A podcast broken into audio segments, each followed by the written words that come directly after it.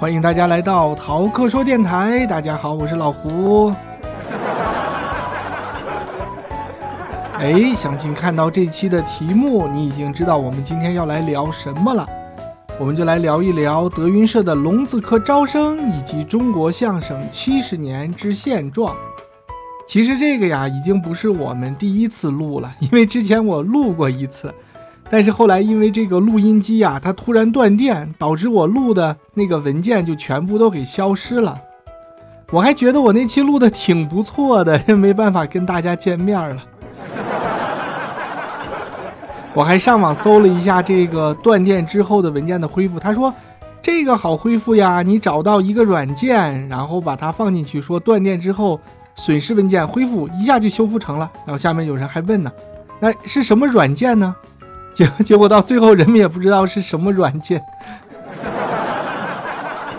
好吧，这个晚说也有晚说的好处，因为这之前我在做这期节目的时候，其实还不太知道他们的规则到底是什么。现在又过了这几天呢，就逐渐的明朗起来了，因为这两天刷抖音嘛。也能看到好多他的这个宣传的物料出来，陆陆续续的。据说现在报名的已经有八九千了呢。这个是怎么回事呢？是因为某天我刷这个某音短视频，它出来一个广告，说郭德纲要在这个抖音平台上独家直播他招生的，嗯，全过程。当时还不是说全过程，当时是独家直播他招生，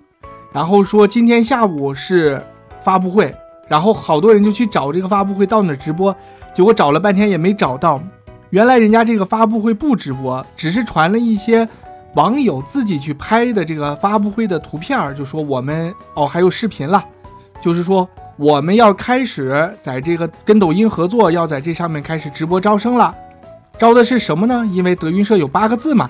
这是张文顺先生最早提出来的，让郭德纲向。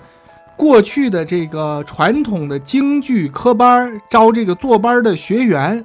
每一科每一科的招。张文顺先生提出了八个字，就是云鹤九霄，龙腾四海，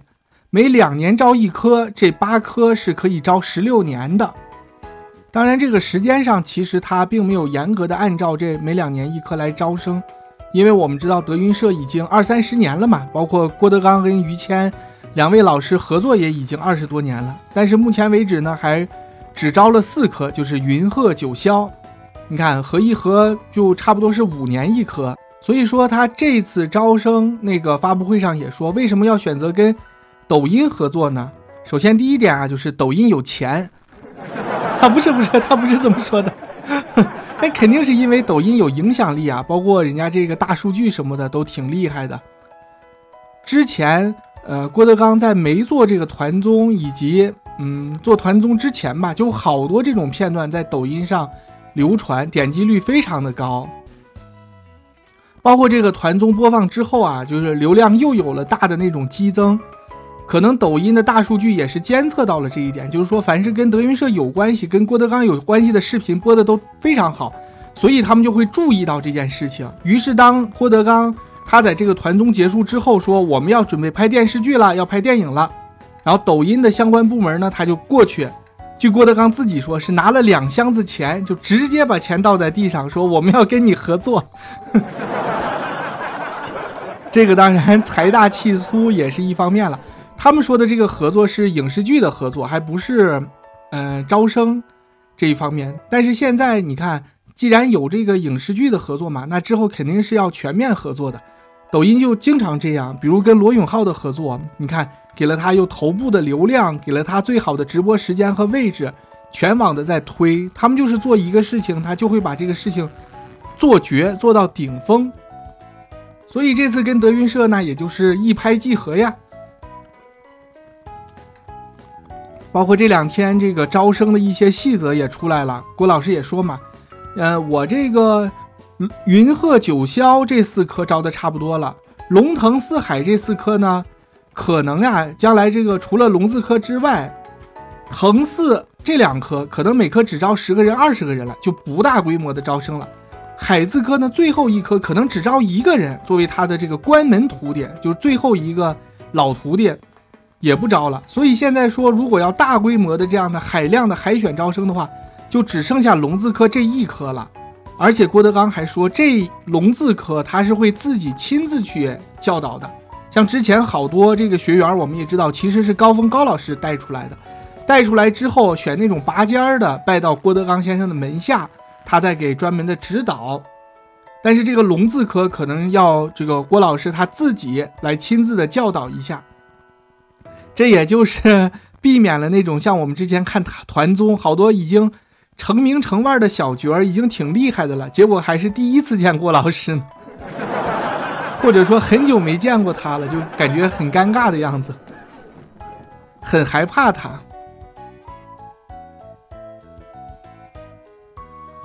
好吧，为什么要选抖音平台呢？按郭德纲的说法，他就是因为这个平台大嘛，像他自己之前招，可能招云鹤九霄、九字科、肖字科，可能来。八百人、一千人，然后郭德纲自己就说嘛：“那我这个跟抖音合作之后，会不会一下就来一个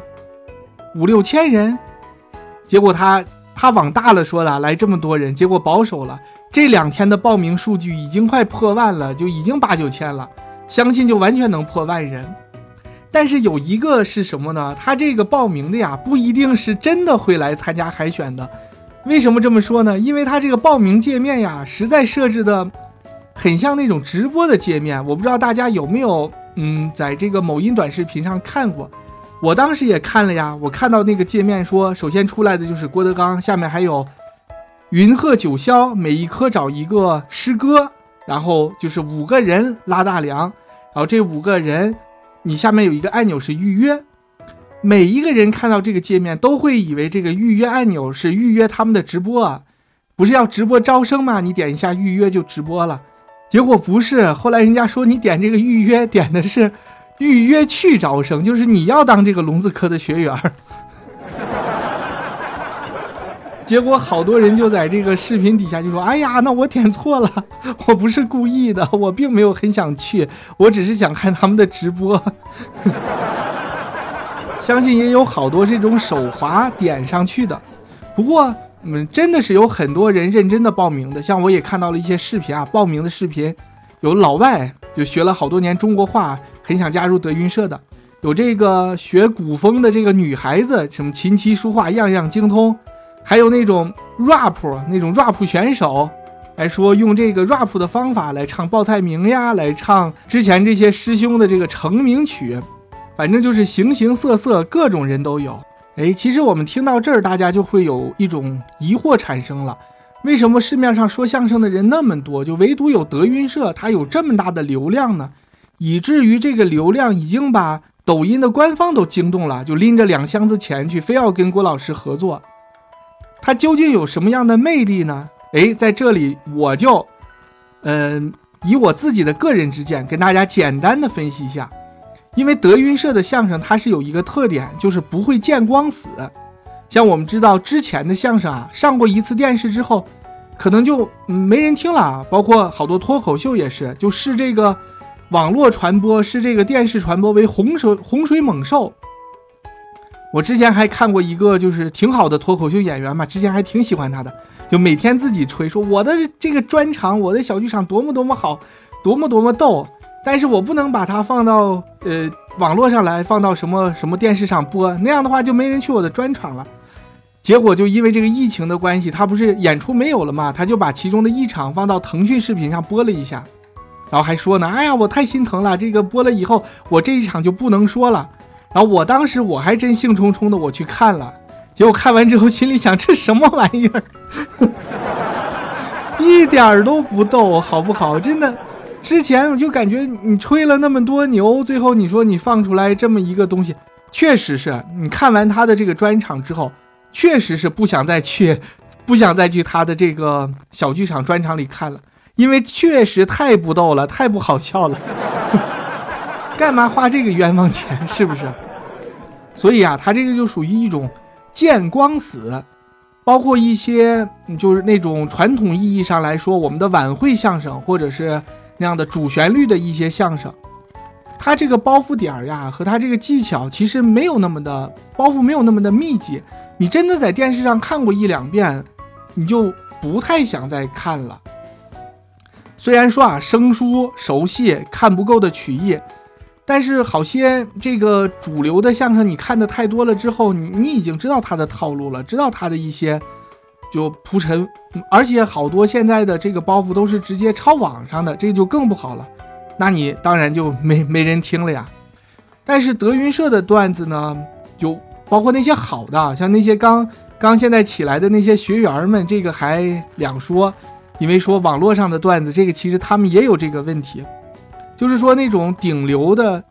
这种能够压轴演出的这种成成名成腕级别的这个德云社的演员，他们是没有这个顾虑的。因为什么呢？早在郭德纲刚刚兴起的时候，他其实基因里就是有这个基因的。因为郭德纲他就是和互联网视听内容，它是同时兴起来的。可以说，郭德纲的成功和中国互联网的兴起是密不可分。虽然郭德纲自己他做的是小剧场的一个线下的演出，就好像那个脱口秀演员一样啊，我们不能什么太见光死啊，见光死就没人听了。但是他从来没有说过这个话，他从之前不火的时候就从来没有制止过观众把他的演出的内容拍到互联网上去。他曾经还在自己的相声里说过这样一句话，他说：“我们现在不能保守了，人家观众拍你就让他去拍吧，相声已经这样了，你再保守，相声就没了。”哇，我觉得这个话真的说到人们的心坎里了，因为当年这个相声确实是非常的没落，然后正是因为有了郭德纲他这样的一个小剧场，而且他允许大家把它拍下来或者录下来，放在互联网上进行了广泛的传播，真的是为推广相声做了很大的贡献，而且也把好多人就拉进德云社这个坑里来了。你看，我第一次知道郭德纲，其实还是在二零零六年。这这个时间说出来，可能比好多钢丝的年龄都要大了。我感觉，那一年他创造了一个记录，什么记录呢？就是在剧场里演出返场了二十二次。哦，当然最早不是二十二次，最早是十七次。但是到十七次的时候，就有人就在质疑他了，说你这个，那完全是炒作，根本不可能。什么人返场会返十七次这么多？因为这个是跟时代背景有关系的。因为过去啊，这个小剧场里的相声，它是有一个讲究，叫送花篮儿。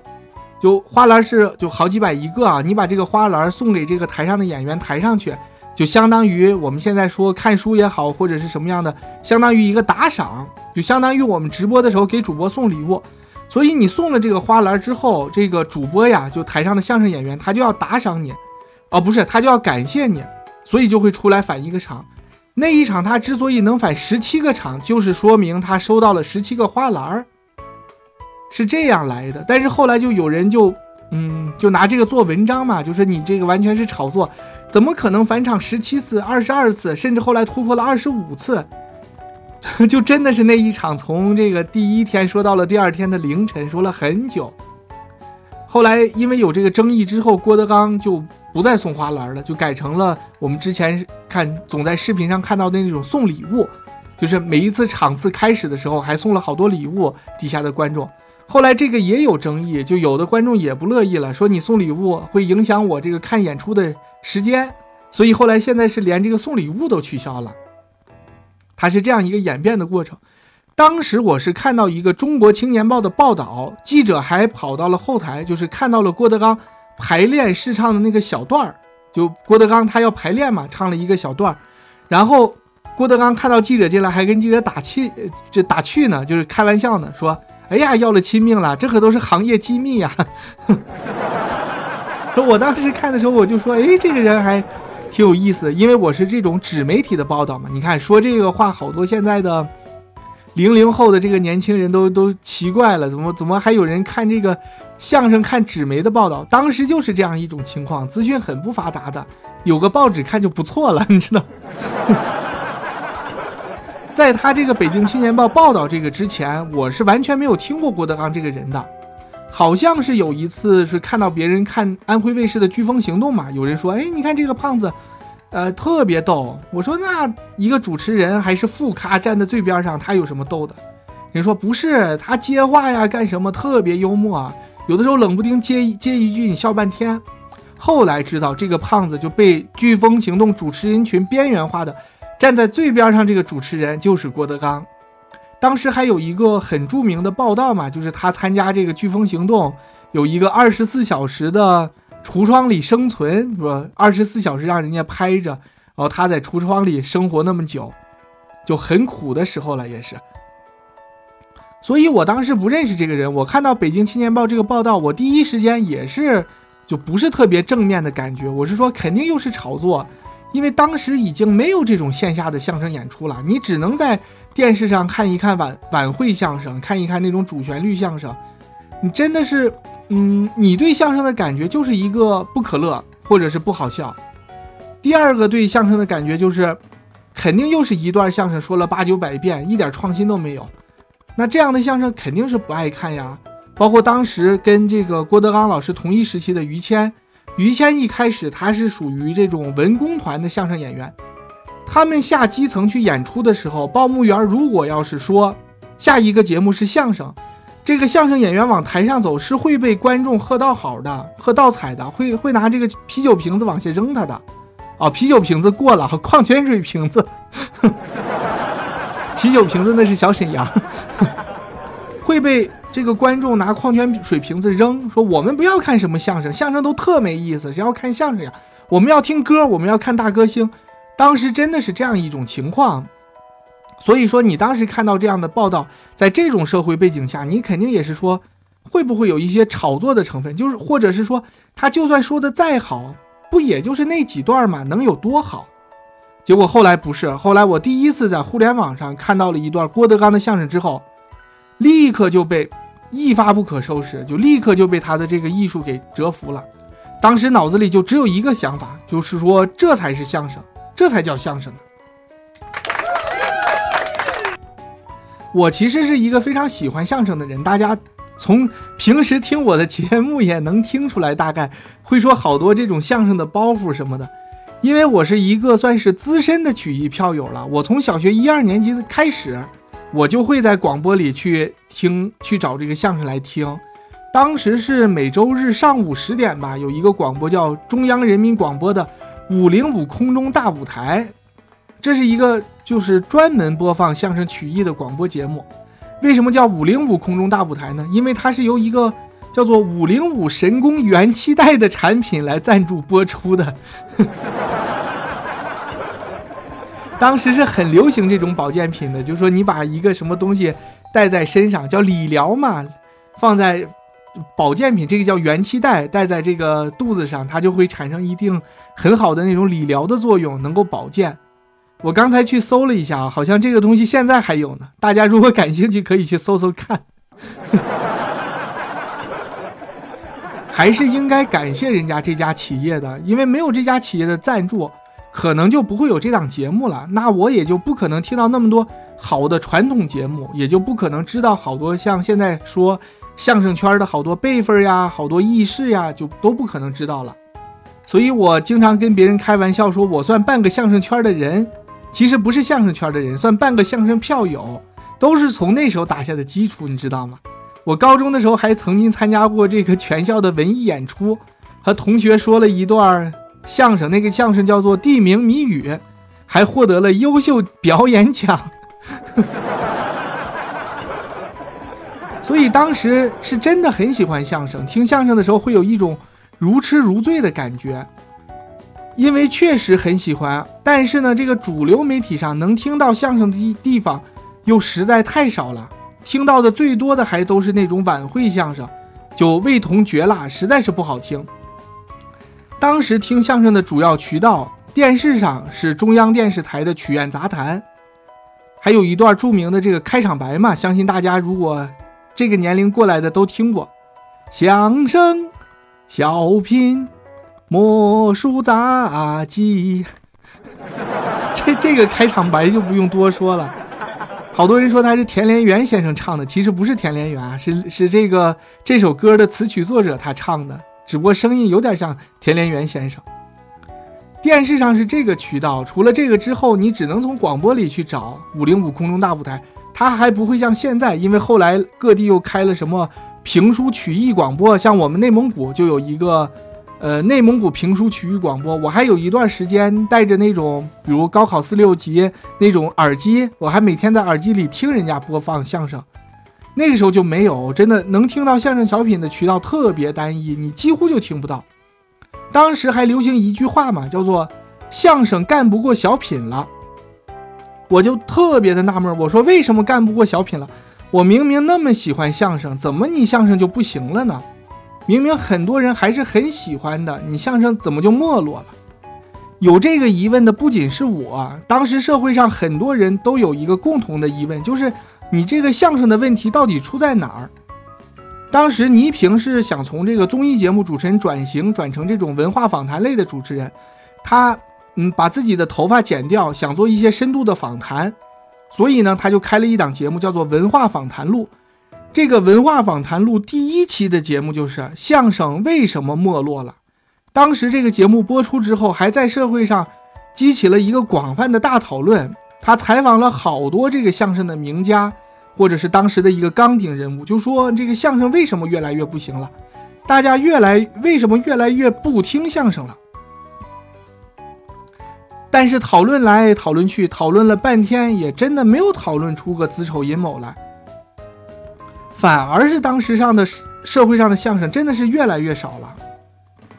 直到有一天，就是二零零五年，这个郭德纲横空出世，带着他的北京相声大会。这才在中国的相声界里掀起了一个滔天的巨浪。可以说，现在中国的相声的复兴，有人说了，当然有人说不是相声复兴，是郭德纲复兴，德云社火了。但是不管怎么说吧，你现在能听到相声的渠道确实是比过去多了很多。所以呢，你之所以今天相声能取得这个成绩，跟郭德纲的坚持它是密不可分的。